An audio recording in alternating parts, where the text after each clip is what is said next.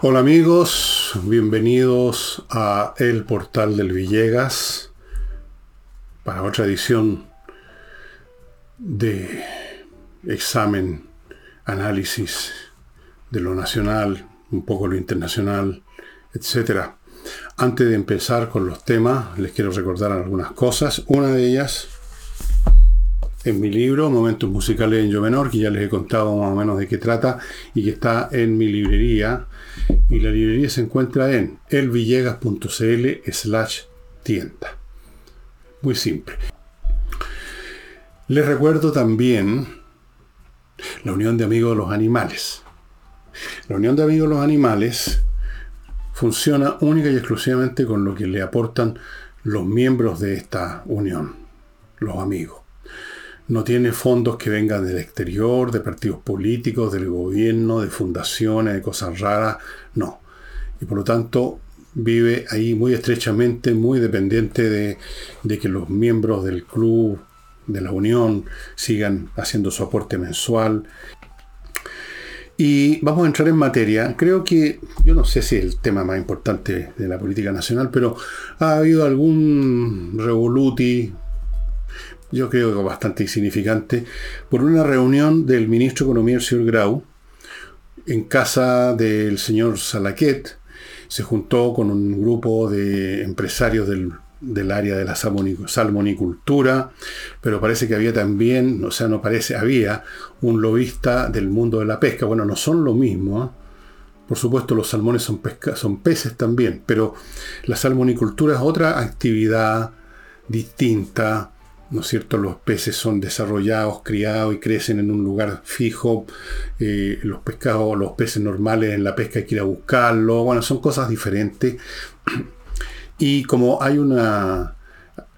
El gobierno tiene en mente, tiene preparando, está preparando, ya está lista para la cosa se avance, un proyecto de ley, una ley de pesca nueva. Entonces se juntó con esta gente se juntó y esto ha producido una especie de escándalo porque se dice que fue sometido al lobby. Entonces Grau empieza a defenderse diciendo que no todo diálogo es lobby, que él, segundo, que él no sabía que iba a haber un representante o un lobista de la, la industria pesquera, que él eh, tenía considerado simplemente juntarse con gente vinculada a la salmonicultura, que es distinto, es una cultura, la pesca es una pesca, son cosas diferentes. Dio muchas explicaciones y lanzó esta frase, no todo diálogo es lobby, o sea, él fue a dialogar. Examinemos esto por favor en sus distintos aspectos si les parece bien. En primer lugar, es cierto, no todo diálogo es lobby, pero todo lobby es diálogo. O sea, ¿cuál es la gran diferencia entre una cosa y otra? Si uno se junta con un empresario de algo, uno es ministro y uno se junta con un empresario, o uno es lo que sea, y el empresario quiere hacernos ver sus puntos. ¿Qué es lo que hace el lobista? Lo mismo. La diferencia es que el lobista es un profesional para hacer ver los puntos, los intereses de su cliente. Es como un abogado. No dice nada de eso acerca del valor de los argumentos que se están dando. En absoluto. El abogado, cuando defiende una causa, la puede estar defendiendo con las mejores razones y su cliente es efectivamente inocente. Y bueno, ustedes han visto millones de seriales sobre eso. No, uno no puede suponer como algunos quizás suponen que el abogado, automáticamente todo alegato de un abogado es chueco, es trucho, está defendiendo algo que es falso. Puede ser, pero no, es necesario por la condición de abogado que el argumento o la defensa sea falsa, sea trucha, sea mañosa. Lo mismo, un lobista contratado por una actividad para que represente sus intereses, lo que hace es argumentar, no llega con una pistola, llega con argumento.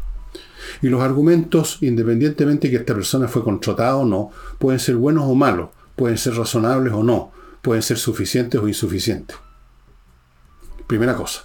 Esto porque hay algunas personas que piensan por asociación de imágenes en vez de usar la lógica. Entonces, ah, lo visto, entonces aquí hay algo chueco, malo, podrido. Del mismo modo que piensan que los abogados están, están defendiendo algo que no debieran. No, pues eso es absurdo. Lo que interesa son los argumentos, el raciocinio. Yo creo que les he contado muchas veces esta, el hecho, esta anécdota, que yo tenía un profesor en el colegio de matemática que se tiraba a peo en la clase así sin, y ruidoso, ¿eh? sin ningún empacho, él seguía adelante. Eso no, desvalorizaba las demostraciones del pizarrón, son cosas aparte, los modales y, la, y los raciocinios. Entonces, si había un lobista de pesca haciendo ver los argumentos de la empresa pesquera en cuanto a los proyectos que, que pretende materializar el gobierno, yo no veo dónde está la maldad o el problema. A mí me parece que lo que hizo Grau de ir a conversar, ya sea con, como él dice, bueno, yo pensé que eran simplemente gente de la salmonicultura y me encuentro con un lobista, aceptando a medias, cosa que es un error, pero hoy en día la política se maneja de esta forma, siempre mirando a la galería, al, discurso políticamente correcto, en el fondo los necios. Me parece bien que vaya a escuchar opiniones, pues. Me parece bien que una persona que está vinculada a tal o cual iniciativa del gobierno vaya a escuchar argumentos, ya sea que se los dé un abogado, un, orador, un lobista, el párroco del barrio, da lo mismo. La cuestión son los argumentos. Porque estoy asumiendo que el lobista hace eso. No estamos aquí hablando de compra, de votos, compra de proyectos. Eso es otra cosa no tiene que ver con el LOES, eso tiene que ver simplemente con la extorsión o, lo que sea. Entonces, eh, yo no veo cuál es el problema, honestamente. No veo.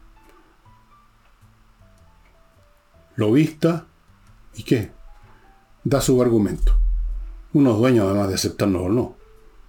En teoría uno tiene que aceptar todo argumento bueno venga de donde venga. En la práctica la gente eh, lamentablemente no usa tanto su lógica y eh, en primer lugar no cambian de idea porque ya tienen una idea preconcebida o se dejan contaminar por la naturaleza de quien les está dando el argumento. En vez de atender el argumento y olvidarse del mensajero del argumento. Por así decirlo, matan al mensajero. De las pocas cosas buenas que ha hecho Grau, que ha dicho muchas leceras a lo largo de su gestión, es, haber ido a conversar. Yo creo que sí. Si estas cosas no se pueden hacer en público porque hay que estar siempre mirando ahora, hoy en día, en la política de hoy, en la política de masas, eso que llaman la democracia maravillosa, aquí hay que estar atendiendo a lo que dice, lo que piensa hasta el último, a veces estúpido, o un interés, o un grupo de fanáticos ideológicos.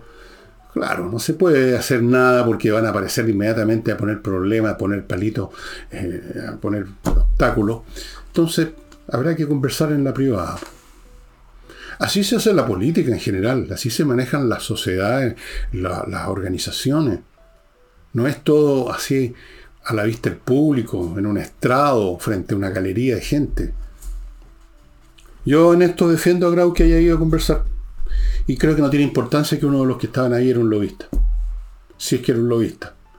Da lo mismo.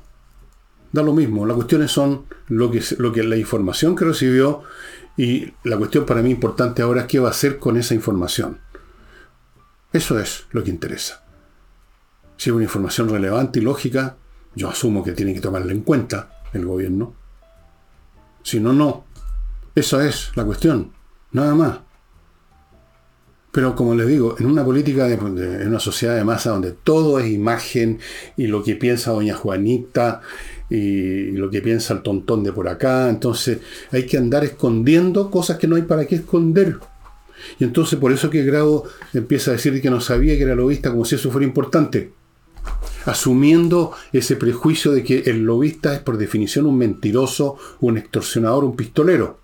No, un lobista es un abogado, finalmente, que hace lobby. El abogado es una persona que hace una defensa. Son bastante parecidas las dos cosas. Bueno, eh, vamos a ver en qué queda esto. Em, Lo que me interesa a mí, lo que yo creo que le interesa a la industria pesquera, lo que le interesa a la gente que trabaja, que son muchas personas en la industria pesquera, así como en la salmonicultura también. Mucha gente, hay localidades completas en el extremo sur de Chile que dependen de las empresas de, de salmones, las salmoneras. Entonces no es llegar y actuar sobre la base de tontos prejuicios ideológicos eh, en abstracto, que el medio ambiente, que la cuestión está bien, tomar en cuenta todos los factores pero de forma inteligente. Y si eso no se puede hacer públicamente, habrá que hacerlo privadamente. Hay que gobernar finalmente. Vamos a ver si este gobierno que no gobierna, ¿qué hace en esta materia? Y ustedes me van a permitir que vaya a mi primer bloque, productos y servicios para su utilidad, como gestioncondominios.cl, amigo administrador, miembro de un comité de administración, ¿para qué complicarse la vida con la parte del papeleo administrativo, contable, financiero, etcétera, legal de la administración del edificio cuando usted tiene que preocuparse de cosas físicas tales como que estén funcionando bien las puertas de entrada, que esté funcionando bien el sistema de control si hay alguno, que los jardines estén en buen estado, que el personal llegue a la hora, que las cosas estén limpias, que todo esté funcionando bien en el aspecto físico del edificio, el condominio. Déjele el tema de las cotizaciones, del cobro los gastos comunes, del cobro de esto, lo demás allá, los que se atrasaron, el tema de los salarios, la, todas las cosas vinculadas con la administración contable, administrativa, financiera, déjesela a gestioncondominios.cl que lo va a hacer perfecto y usted va entonces a poder dedicar toda su fuerza a lo otro.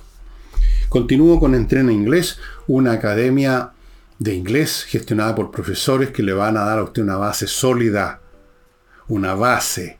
No se va a convertir usted en Shakespeare, pero va a tener una base sólida para comerciar, para conversar, para ver películas, para funcionar en este mundo que tiene como lengua común la coiné del mundo de hoy es el inglés. Entrenainglés.com es el sitio de ellos. Cualquier duda, mande un mail a coordinación Continúo con Fastmark, la empresa de transporte de carga internacional, una empresa chilena que le trae desde Estados Unidos a nuestro país a las empresas por vía aérea o marítima según lo que corresponda, lo que su empresa necesita, y también tiene un servicio de courier, un servicio de carga pequeña para privados como usted, como yo, que compran algo en una tienda en la profundidad de Montana en Estados Unidos y encargan a Fastmark que les traiga el producto, cualquiera que sea el tamaño, puede ser un refrigerador de 10, de 10 pies cúbicos o, o un reloj, lo que sea. Fastmark. Y termino este bloque con miclimo.com, la empresa chilena premiada de climatización que instala los mejores dispositivos hechos en Japón, Corea del Sur, que dan frío en verano, dan calor en invierno, filtran el aire, están conectados a internet, son otra cosa, es siglo XXI en climatización. Y además, Miclimo ofrece, primero, garantía de 5 años por la instalación, segundo, una instalación rápida. No tiene usted que esperar como ocurre con otras empresas, que además no instalan los dispositivos que tiene, que tiene miclimo.com. Y continuemos entonces con el programa. A propósito del tema del general director de Carabineros, señor Yáñez, tema del cual ya conversamos, pero apareció la señora Vallejo diciendo una serie de cosas, porque se produjo un hecho nuevo se produjo el hecho de que fue efectivamente ya citado una audiencia de formalización, general Yáñez, para el 7 de mayo. Me llamó la atención esa fecha tan lejana. ¿Por qué el 7 de mayo será un tema, no sé, a lo mejor no tiene nada especial? 7 de mayo. Y lo estarían formalizando por apremios ilegítimos. El país sufrió premios ilegítimos a manos de bandas de tipos profesionales, algunos de ellos, y otros aficionados que se sumaron al cuento activistas, militantes de partidos de extrema izquierda, eh, lumpen también, eh, resentidos, vándalos de todas las... Ellos, yo creo que apremiaron ilegítimamente a este país, le prendieron fuego arriba abajo, como todos recordarán, no se les olvidó. Pero ahora los apremios ilegítimos son de carabineros. Entonces, eh, esa es la situación. En ¿qué dijo doña Camila Vallejo. Dijo que el proceso judicial que se inicia con esta audiencia de formalización no puede afectar, dijo, la labor del Estado en el combate. en el ¿cuál combate? En el combate a la delincuencia. Yo no he escuchado ni un, ni un disparo en este combate. O sea, salvo los disparos de los, de los disparos de los delincuentes, los disparos de los narcotraficantes. Esos disparos los hemos escuchado y los seguimos escuchando.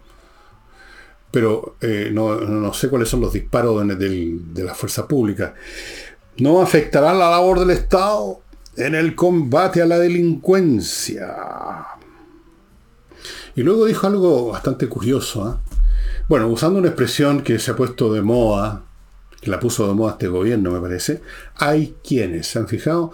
Nadie dice frente fulano de tal o tal partido o tal grupo de personas, sino que siempre hay quienes.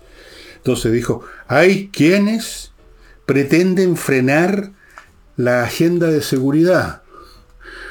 ¿Cuál agenda de seguridad? Y otros que mm, quieren usar la agenda de seguridad para frenar los avances. Yo, exijo aquí como, como Condorito, yo exijo aquí una explicación.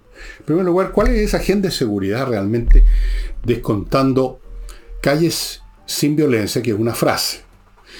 Eh, la compra de carros policiales para carabineros. Unos proyectos que están todavía flotando en el, en el, en el éter, en, el, en la estratosfera política. ¿Cuál es la agenda? ¿De qué agenda me está hablando? ¿De qué agenda está hablando la señora Vallejo? ¿Y, quiénes, y la otra cosa, ¿quiénes son aquellos que pretenden frenarla? ¿Ah? Me imagino yo, estoy tratando de traducir, de desentrañar esa frase enigmática, que serían aquellos grupos extremos que no quieren nada con ninguna cosa que pudiera, aunque sea de este gobierno, que pudiera poner un tope o dificultar o aminorar la acción de los camaradas combatientes delincuentes. Porque los delincuentes en Chile no existen, son todos combatientes. Entonces, me imagino que se refiere quizás a grupos extremos que no les gusta ninguna medida de seguridad, incluso las medidas absolutamente, digamos, inútiles o insuficientes que plantea el gobierno. Me imagino que se refiere a eso. ¿Y quiénes serían estos los otros? Los que al revés quieren usar la gente de seguridad para frenar los avances. ¿Cuáles avances, señora Vallejo, estarían frenando la gente de seguridad? Primero, yo no veo cuáles son los avances de este gobierno en ninguna materia.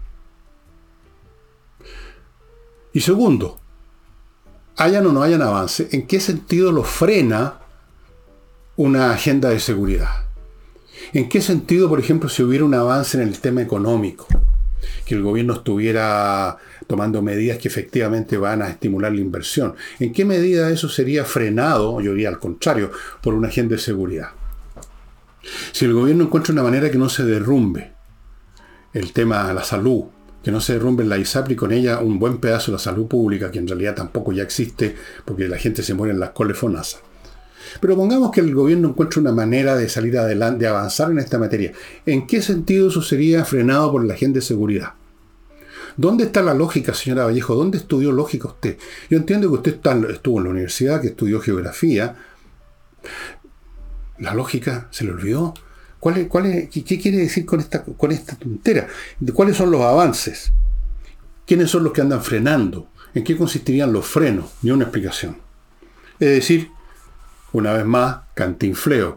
La diferencia del cantinfleo de la señora Vallejo comparado con los cantinfleos de Cordero, con el cantinfleo del presidente, con los cantinfleos de la señora Toa, es que ella los dice cantinflea muy serio. O sea, ella es una, es una cantinfla 2.0, una cantinfla que no, no, habla así, sino que habla seria como corresponde a una buena comunista. Los comunistas son gente muy seria.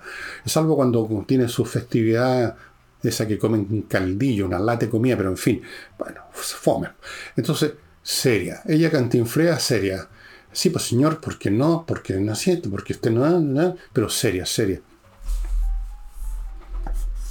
No hay ninguna agente de seguridad, así que aquellos que están preocupados de que la agente de seguridad frene los, eh, los avances o los que al revés.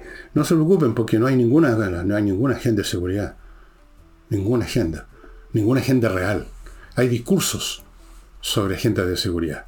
Hay discursos como esto del combate a la delincuencia, que me parece una expresión bélica absolutamente eh, casi para la risa, simplemente considerando la realidad. No hay una política del gobierno sólida, maciza y en la escala de vida. Eso está claro. Volvemos a repetir los puntos que he hecho muchas veces y lo voy a hacer hasta el fin de los tiempos. Para ponerse a la altura de la gravedad de lo que se está viviendo en Chile, habría que terminar con la inmigración de un golpe porque todos los días están entrando delincuentes. No digo yo que todos los inmigrantes son delincuentes, pero todos los delincuentes que están llegando son, fueron inmigrantes, son inmigrantes. No se hace nada.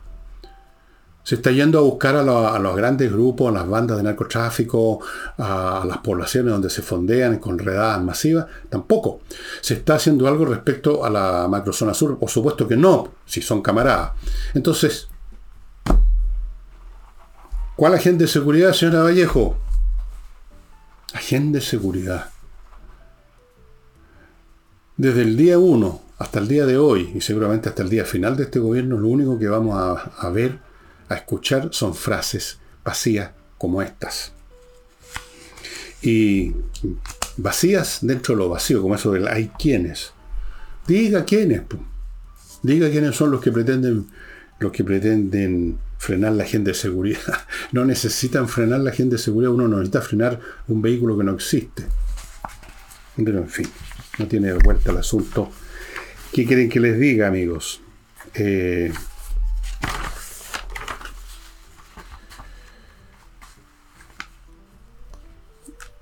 bueno.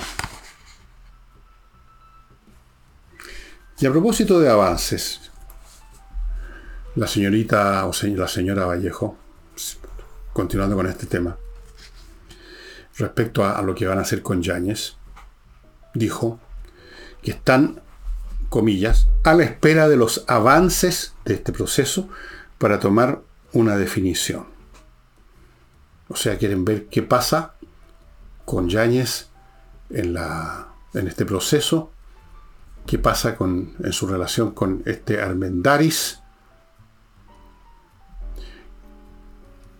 qué cargos se le imputan, cómo se va dando, y ahí a la segura, porque así son, van a, decir, van a tomar definiciones, o sea, van a decir, váyase señor.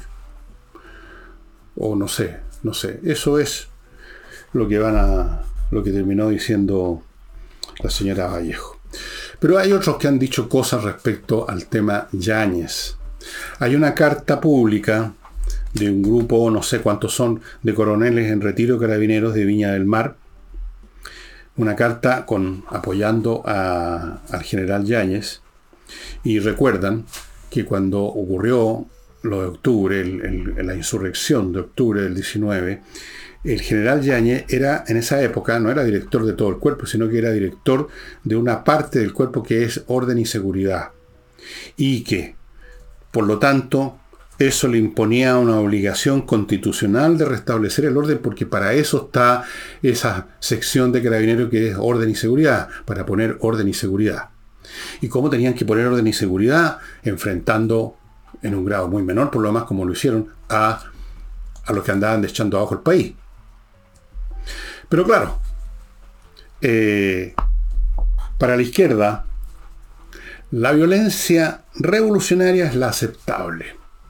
Si usted es un delincuente, un ladrón, un asesino, pero lo detienen porque en ese momento estaba poniendo, prendiéndole un fósforo a una estación del metro en un día de insurrección, entonces usted ya no es un delincuente, usted es un combatiente y lo van a indultar y le van a dar una pensión vitalicia.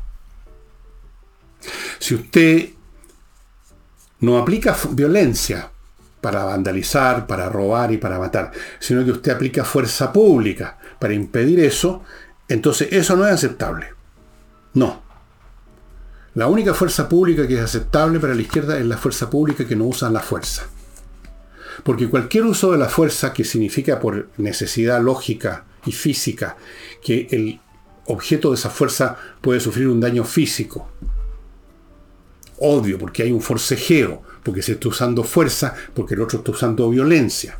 Entonces hay un enfrentamiento físico. Obviamente que hay alguien que resulta dañado, alguien recibió un lumazo, alguien recibió eh, una bomba lacrimógena que cayó en un ojo. Esas cosas pasan, porque se desató una, una situación de brega física. Para eso está orden y seguridad. No está para hacerle un discurso a los manifestantes violentos diciéndole por favor sean bonitos, vayan para la casa. Está en la naturaleza de las cosas que cuando se desata la fuerza y la violencia hayan daño. Es obvio. Pero que la izquierda solo acepta los daños que promueven y ejecutan y celebran los combatientes. Y luego los indultan si llegan, los pocos que caen presos, entonces son indultados y premiados con una pensión vitalicia. Podemos agradecer este criterio al genio que tenemos en la moneda, el señor Boric, y a los demás del circo. Entonces, la pregunta que yo me hago acá es, ¿cuántas otras cartas más vamos a ver? De otros coroneles, de otras partes, o de generales, o de otros oficiales en retiro, etc. Y no olvidemos que en el mundo uniformado, tanto en carabineros como en las Fuerzas Armadas, los jubilados, los retirados, no son una, un pool humano totalmente distinto a los que están en servicio activo. Esto no es como en cualquier otra organización. Usted es un empleado del Banco Estado, por ejemplo, se jubila y ya no tiene nada que ver con, con el personal, a menos que sean amigos personales, pero normalmente esas cosas se desvanecen. Usted ya no tiene nada que ver con la institución, usted se jubiló probablemente ya no le interesa siquiera, le interesa cobrar su jubilación nomás. No es lo mismo con carabineros y con las Fuerzas Armadas. Para ellos la jubilación no los aparta de las filas, los pone en otra situación. Por así decirlo, los pone en el banco de la reserva, que nunca va a ser usado, pero no están fuera del equipo, forman parte del equipo. Piensan, sienten, a veces lo exactamente lo mismo o algo muy parecido, porque ellos están jubilados, el otro es activo, a, a los activos. Entonces cuando un grupo de jubilados, de oficiales en retiro de cualquiera de estas instituciones dice algo, usted puede perfectamente pensar que lo que está pensando, lo que se está diciendo en esa manifestación, representa no solo a esos coroneles en este caso, o a esos oficiales, sino que es representativo de un sentir del cuerpo en su conjunto.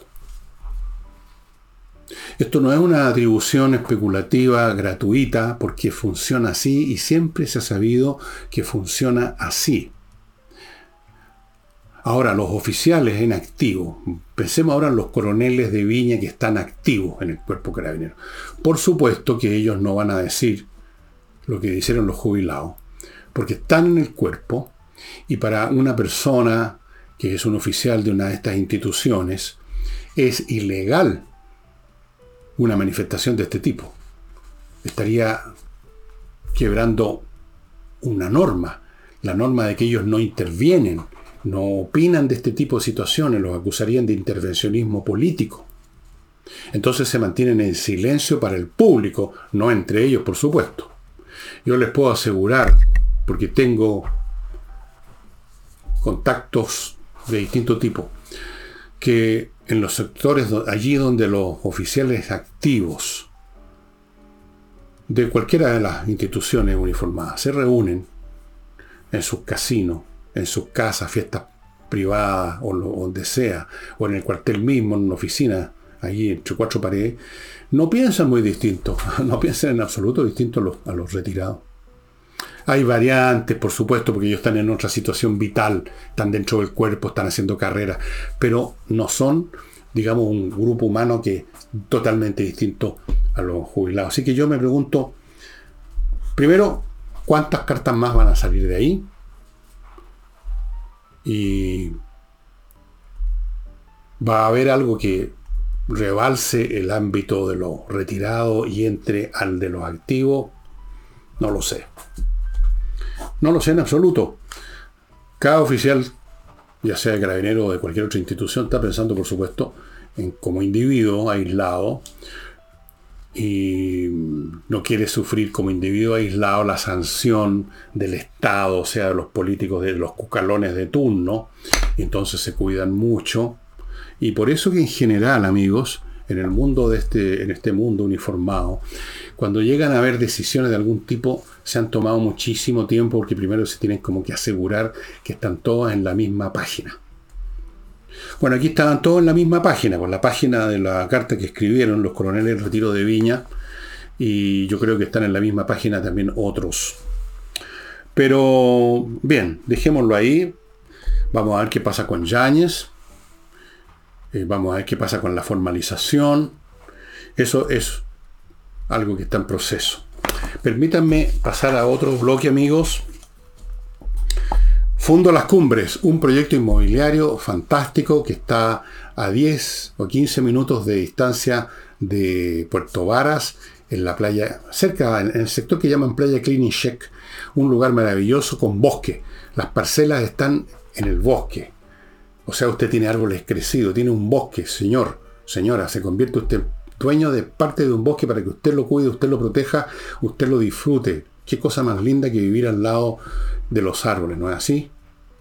Salvo que usted sea un monstruo. Hay gente que no le gustan los árboles, pero yo creo que casi todos sí. Es un proyecto muy bonito, muy interesante y tiene esta ventaja que está a 10-15 minutos usted se sube su auto de Puerto Varas para cualquier cosa que necesite en la ciudad. Y luego al revés, vuelve a su lugar y está en otro mundo. Hay ahí un QR en el, en el afiche que usted puede captar con su celular para ir al sitio y informarse con más detalle, incluso con testimonio de personas que están ahí ya.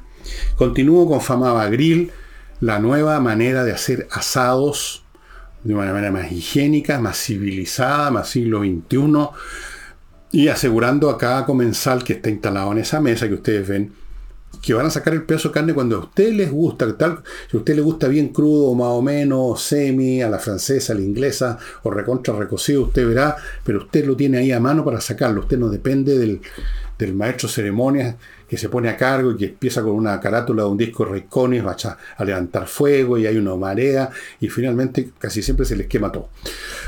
Famaba amigos, son realmente unas mesas muy interesantes, muy especiales. Esta es la forma de hacer asado siglo XXI. Continúo con KM Millas, el lugar donde usted va y vende las millas acumuladas en sus vuelos, que no las vaya a usar, siempre que no las vaya a usar mañana pasado. Y háganlo ya porque las empresas las hacen, las vuelan de repente, las desaparecen. No, no dejan que se acumulen indefinidamente. Ese es un punto que mucha gente no sabe. Entonces, si usted quiere sacarles provecho, vaya a kmmillas.cl y le van a comprar con buen precio. Y termino este bloque con Salinas y Ojeda, un buffet de abogados eh, especializados en temas civiles, entre otros temas de familia, por ejemplo, que son muy abundantes. Son especialistas, tienen una buena tasa de éxito y por lo tanto es el lugar al que usted le conviene contactar si tiene un tema de este tipo. Nunca haga caso al carnicero de la esquina que le recomienda un tío o un primo que es abogado que es muy bueno. Uno nunca sabe. Aquí sabemos, Salina y tiene un prestigio ganado en esta materia. Continúo con el programa. Bueno, siguen los baleos. Eh, en la ventana acribillaron a un tipo, lo surcieron a balazo. Eh, otro en Pudahuel, se bajaron varios de un vehículo, lo balearon también. Como les dije hace unos cuantos programas atrás, estamos en el proceso de instalación de las bandas de narcotraficantes y están por lo tanto en el proceso de la lucha por los espacios, por las zonas que van a controlar. Entonces eh, esta cosa se dirime a tiro. Eso es. Estamos viendo esa etapa. Pero no hay problema, no se preocupen porque el gobierno tiene una agenda de seguridad. Eh, tiene unos nombres súper bonitos, por ejemplo, Calle sin violencia. Dígame que no se siente más tranquilo después de escucharme hablar, hablar de Calle sin violencia. ¿No es cierto que ya le da ganas salir a la calle? Tranquilo, con su chiquillo, Claro, y andar con un reloj de oro carísimo así mostrándolo porque no hay problema, o con el celular así en la mano. No hay problema porque hay calles sin violencia. Bueno, baleos, baleos y más baleos, amigos. Y pasemos ahora al tema económico. hay una serie de inversionistas extranjeros que están esperando definiciones del gobierno para entrar a invertir en el litio. Dicho sea de paso, abro un paréntesis, como ustedes saben, no hace mucho, hará un mes o dos más o menos, que yo di aquí, la, les conté, en Estados Unidos se descubrió un depósito inmenso de litio y fácil de explotar. Eso es muy importante. Se calcula que hay entre 20 y 40 millones de toneladas métricas de litio. 20 a 40 millones de toneladas métricas, eso dejaría totalmente independiente a Estados Unidos de, los, mercados externos, independiente de Chile, de Argentina, de Bolivia, de China, de otros países que tienen yacimientos de litio más o menos explotables. Entonces, quién sabe si ese factor también fue uno de los que empujó a, este gobierno a llegar a algún tipo de acuerdo con Sokimich, cosa que hablamos la semana pasada o antepasada. Pero hay otros inversionistas que quieren entrar en esto. Hay salares de litio y están esperando qué decide el gobierno, a quién se entrega tales o cuales salarios a tales o cuales empresas, en qué condiciones están en esa.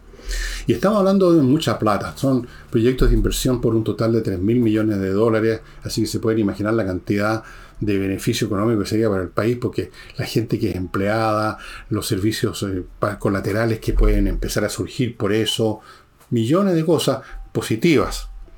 Eh, ahora, estoy esperando, porque todavía no han aparecido, quizás no aparezcan, quizás los acallaron, quizás los, los domesticaron. Estoy esperando a los estúpidos de siempre que salen a vociferar esta vieja frase, de los imperialistas, de los capitalistas, saqueando las riquezas nacionales. Bueno, aquí hay un montón de imperialistas, capitalistas, esperando venir a, explotar las riquezas nacionales para que se convertir, para que se conviertan realmente en riqueza, porque el litio en el suelo no es nada, es una sal, es un, elemento químico nomás. Nada más. Litio. Punto. Como el cobre, como cualquier cosa. Hay que sacarlo, hay que venderlo. Así se convierte en riqueza, no antes. Antes no es nada. Alguien tiene que explotarlo, alguien tiene que tener la plata, alguien tiene que tener la tecnología, los mercados, la red de mm, comercialización, todas esas cosas. Y ahí entonces el país que tiene en el suelo ese litio recibe dinero. Pero van a aparecer tarde o temprano los tarados de vienen a saquear las riquezas naturales. ¿Por qué saqueo? El saqueo es un robo, ¿no? Y aquí se cobra impuestos. Y los impuestos que el gobierno quiere. No son impuestos impuestos por los, eh, por los, por los inversionistas. El Estado dice esto es lo que ustedes van a pagar, estas son las condiciones, y si las aceptan, un país se beneficia como nos beneficiamos por años de años del salitre, después nos beneficiamos por años de años hasta el día de hoy, bueno, ya casi nada, cada vez menos con el cobre. Hay que explotar las cosas, hay que sacarlas de la tierra, hay que venderlas hay que hacer el, trabajo, digamos. No basta con declamar que son riquezas nacionales. Em, una cosa bastante curiosa, amigos míos, ¿no? Que no deja de ser como, como dijéramos, no sé si irónica o qué. Ustedes saben que existe desde hace un tiempo, antes de este gobierno, no me acuerdo qué gobierno se inventó, en algún gobierno de la concertación, me parece, el Consejo de la Transparencia. Cosa ya en sí alarmante, porque cuando empiezan a aparecer eh, órganos especiales para cautelar las transparencias, porque no la había, porque en forma natural había opacidad, entonces hay que crear un organismo para cautelar la transparencia. Yo no sé cuán transparentes han sido, pero ahora resulta que dejaron de ser transparentes porque no está funcionando, fíjese usted. Para funcionar necesita un mínimo de tres consejeros y se han ido yendo y no se, han nombrado los, sucesores. Hay dos. El último apagar la luz, supongo. Así que el Consejo de Transparencia dejó de ser visible, no les parece divertido, pero muy adecuado para los tiempos que vivimos. En tiempos como estos, repletos de gente metiendo mano en cajones, mm, desviando platas del fisco para otras causas, un Consejo de Transparencia puede ser un poco molesto. Así que mejor que no funcione, que exista ahí simplemente eh, no sé, por el organigrama del Estado, pero que no opere.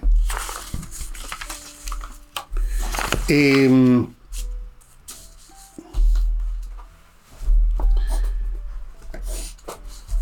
mirando distintos columnistas de distintos medios, medios de verdad, ¿no? No, no los expertos de la prensa, eh, hay algunos que han estado discutiendo analizando si acaso el gobierno, los dos años que le quedan, tiene tiempo para revertir lo que ha sido hasta ahora un fracaso total y completo. Porque eso yo creo que es indiscutible. Claro, ellos tienen sus cantinflas, sus spin doctor que dicen que se va avanzando, que crecer el 0% es crecimiento, que la cosa no está tan mal, que hemos avanzado aquí, que hemos avanzado allá. La verdad es que se ha avanzado prácticamente nada. De los planes y las promesas se han hecho dos o tres cosas y mal. Entonces ha sido un fracaso. Y como revolucionario ha sido un fracaso también, ha sido un fracaso por todos lados. Entonces la pregunta que se hacen algunos analistas es, y analizan las posibilidades de si en dos años esto se puede revertir. Yo creo que no. No. No veo cómo se podría revertir. No veo qué proceso político, psicológico, psiquiátrico, no sé, tendría que ocurrir en la mente, en los cerebros más o menos de no muy gran tamaño de la gente del sector para que revirtieran medidas, cambiaran. Por ejemplo, para que en vez de hablar de un nuevo sistema tributario que le pusieron un nombre falso, como que la, la, eh, una, una cosa para el crecimiento, un proyecto de crecimiento, una reforma para para que eso es una mentira. Eh, se trata de simplemente de impuestos, de más impuestos a cogotar más, de apretarle más el cogote a la gallina en los huevos de oro. ¿Cómo van a cambiar eso? ¿Cómo van a cambiarse? Si, si ellos siguen en el fondo, aunque de repente ni, se den cuenta, siguen con la teoría de que hay que expropiar a los expropiadores. Hay que reventar a los capitalistas porque son explotadores. Entonces, ¿por dónde? ¿En qué área podría haber un cambio? Díganme ustedes en seguridad, vamos a ver este gobierno parando la inmigración masiva cuando está en el ADN psicológico e ideológico de ellos de que toda persona del planeta tiene derecho a entrar a cualquier punto del planeta. ¿Van a cambiar ellos de mentalidad en el grado suficiente para ir a terminar con la CAM y otros grupos que se han apoderado de un pedazo de Chile nada menos? No, ¿no es cierto? No. Pero como tampoco pueden negarse de plano porque están en el gobierno, están en un gobierno que cuenta con una minoría de apoyo, entonces buscan este camino intermedio que consiste en el palabreo cantinflero, como lo hemos dicho un millón de veces aquí. Dicen que van a hacer una cosa y no la hacen, en otras palabras. Pero la dicen. Porque entre hacer algo y no hacer nada está este punto intermedio que es decir que se va a hacer y luego no se hace. Entonces, ¿por dónde podría revertir Uno de los analistas dice por ahí que el gobierno va a recurrir al viejo truco de decir de que ha hecho cosas maravillosas, pero no se van a ver todavía, que ellos sembraron las semillas que otros en el futuro van a ver florecer. ¿Cuáles semillas? Yo las únicas semillas que he visto que han sembrado estos, personajes es la violencia, la destrucción de la educación pública, Miren ustedes, pues a propósito de eso, en la época de la señora Bachelet, sembraron una semilla respecto a la educación, con una serie de leyes, con una serie de posturas. Vayan a ver ahora cómo fructificó esa semilla, vean los resultados de las pruebas. Se ha llegado a tal nivel que ya no se pueden publicar los resultados, no se pueden dar los datos. Eso es todo lo que puede hacer el gobierno, una forma de cantinfleo al revés. No decir cosas, sino que impedir que se digan cosas pero siempre en el universo de la palabra. Ahí están semillas, pues miren ustedes cómo fructificaron esas semillas.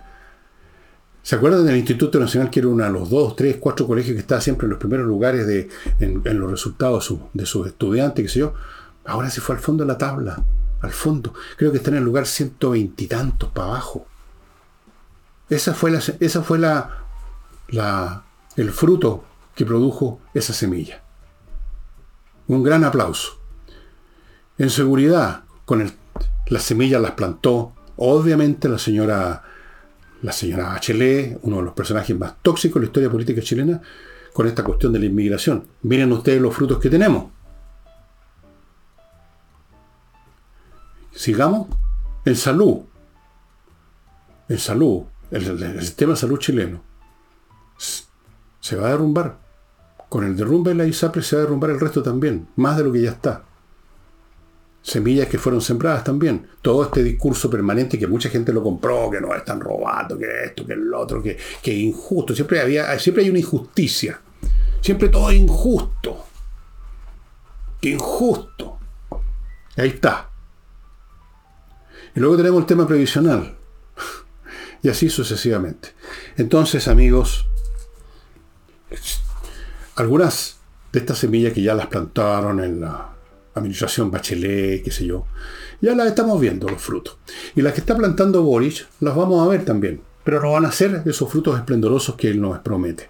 Pero mientras tanto, mientras no broten esos frutos, este caballero va a tratar de contarnos de que vienen unos frutos exquisitos, maravillosos, y que por lo tanto vale la pena seguir eligiendo a personajes como ellos. Ahora, que ellos prometan con la forma de las semillas del futuro, bueno, no es, no es tan original, no toda la política consiste en prometer. Y la promesa siempre se refiere al futuro. Y la promesa pertenece ni siquiera al futuro. El futuro, por último, es un lapso específico de tiempo que va a llegar tarde o temprano. Como quien dice, en cinco años más, bueno, esos cinco años se van a cumplir. No, el, de la promesa es una tierra de nunca jamás. Es un futuro que no tiene presente, digamos. Es un futuro sin futuro. No tiene futuro ese futuro. Nunca llega a convertirse en presente, que es la naturaleza de los futuros, que dejen de serlo, que se conviertan en presente y luego en pasado. No, Nunca. Es como el arcoíris. Avanza el arcoíris, el arcoíris se sigue alejando, nunca llega a él. ¿Le irá a resultar? ¿Irán a revertir? No lo creo. No creo posible. Ojalá. No, yo no digo esto con, ganas de que no, de que todos nos hundamos en medio del que el barco se hunda completamente y no sé. No, ojalá, ojalá que hubiera un giro mental, pero yo creo que es imposible en la mente de los Boris y de todos los demás, de todo ese equipo. Que la realidad los obligara. Por último, que el miedo a que hayan otras salidas los obligara. Pero no va a ocurrir nada de todo eso porque no van a haber otras salidas y porque ellos van a pensar de que todavía pueden mentir, porque miente, miente, miente, que siempre queda algo, que siempre van a poder encontrar una manera de volver a engañar a la gente en dos años más. Siempre van a volver Siempre piensan que tienen la máquina electoral perfecta. Siempre piensan que pueden contar con don, don Juan y doña Juanita, que son un par de idiotas. Siempre piensan que pueden contar con las nuevas generaciones, que son otro, otro, otra horda de, de insuficiente mentalmente. Así que no van a cambiar. Van a seguir chapaleando. Van a seguir arruinando el país. Con la gran colaboración de la oposición, por supuesto, que está preocupada la oposición de, desgarrarse a sí misma como ha hecho siempre, especialmente Chile Vamos, que francamente no tienen, no tienen perdón de Dios. Entiendo que tienen, estarían bastante firmes en tener una, una coalición que abarca desde republicanos al otro extremo, los amarillos, los qué sé yo, para las municipales. Pero todavía hay tiempo que se desintegren. Todavía hay tiempo para que se peleen, para que se hagan pedazos unos con otros porque no son muy habilosos. Son, yo nunca había visto un grupo político más mediocre que el que conforma ahora la, la, oposición. Si es cuestión hasta verle las caras, nomás basta eso. Ahí se les refleja la, la torpitud intelectual. Los temores, las ambiciones, las rabietas. Cómo odian algunos sectores de, de Chile, vamos, a los republicanos porque tienen miedo que le vayan a quitar la alfombra de abajo los pies, pues. Ellos están preocupados en salvar su pequeño metro cuadrado político. Ojalá que no ocurra eso. Porque también la derecha, así como la izquierda, son, por supuesto, viven en el mundo real y son, y pueden ser presionados por, por las realidades que a veces son tan potentes que simplemente no queda otro remedio que hacer tal o cual cosa. Entonces, así que tenemos que contar no con la sabiduría que no la tienen de la, de la oposición, sino que tenemos que contar con las astucias de la historia.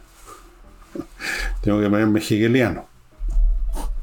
Amigos, Patricia Stoker, si usted tiene una empresa que organizó no hace mucho eh, y le puso un nombre fantasía, regístrala con patriciastocker.com. Si inventó algo también, registre las cosas, registre la marca y patriciastocker.com lo hace en Chile y en el extranjero y luego defiende y renueva su marca para que usted esté tranquilo y nadie se la venga, le venga a sacar plata diciendo que ellos, ellos inscribieron primero. patriciastocker.com. Continúo con compreoro.com, donde usted puede comprar no solo oro, sino que plata física, los metales preciosos, lingotes, moneda para tener una reserva financiera intratable, intocable, indestructible, porque el oro y la plata son valor en sí. Das Ding an sich son la cosa en sí misma de valor, el oro y la plata. Compreoro.com. Continúo con Lomas de Millaray, otro proyecto inmobiliario interesante.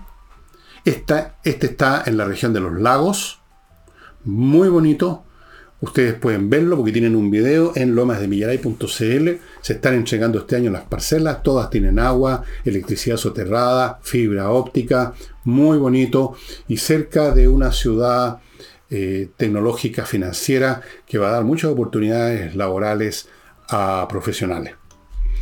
Y sigo con el ajedrez.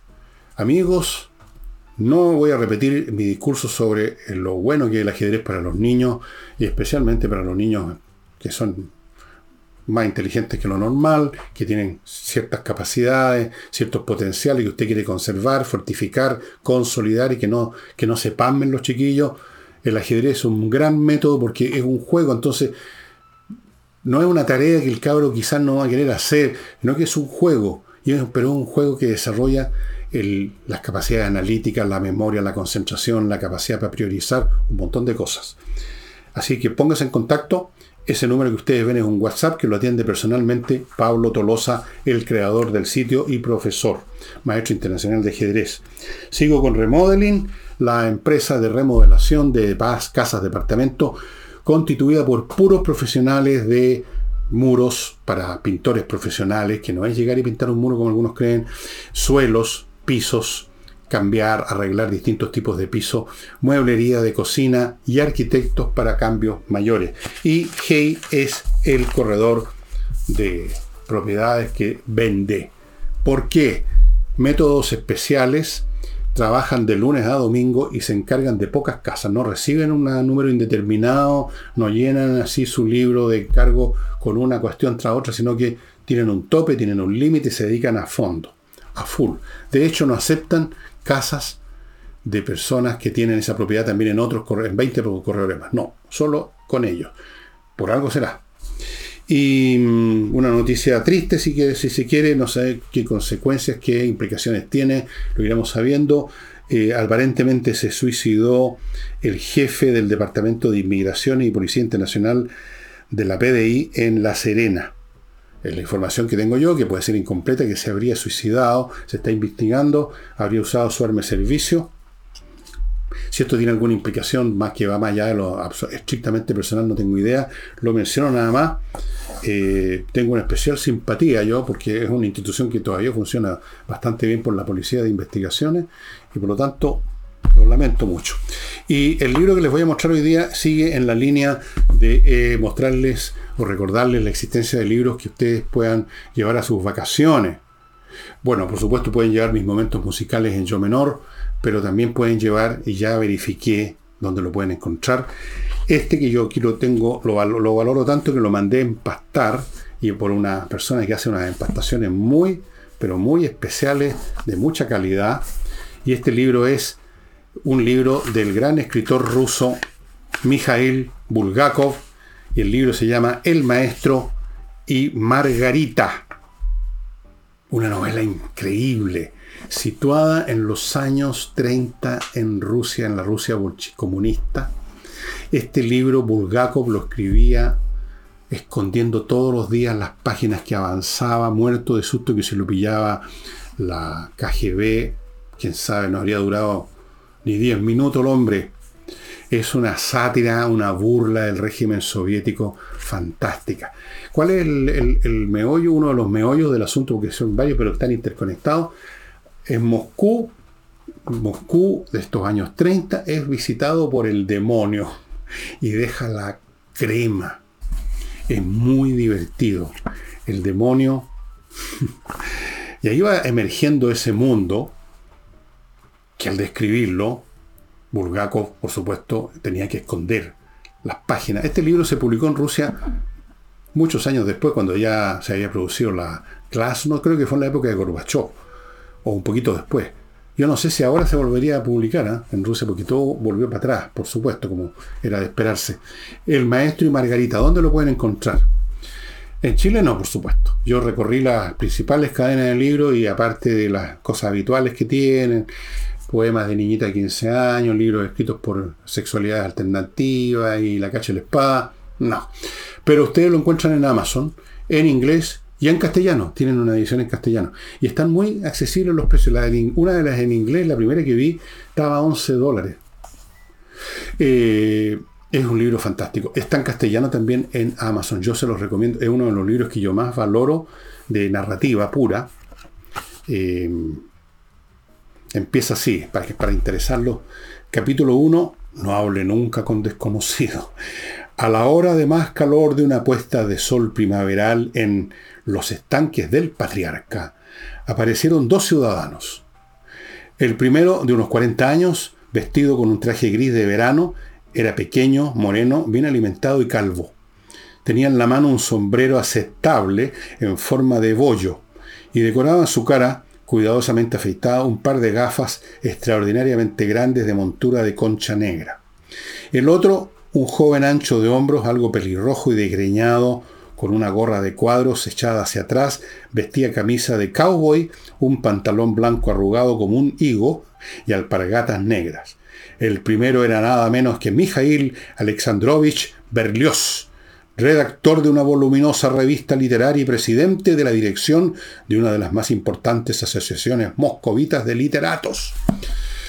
Bueno, estos tipos llegan al parque, empiezan a conversar y a ellos se les va a aparecer de repente el demonio y su acompañante, un personaje raro, y van a empezar a, a empezar a ocurrir cosas extraordinarias, divertidísimas pero que no se habrían divertido mucho los comisarios políticos de Stalin si lo hubieran leído. Se los recomiendo mucho. Se van a entretener a morir con el maestro y Margarita.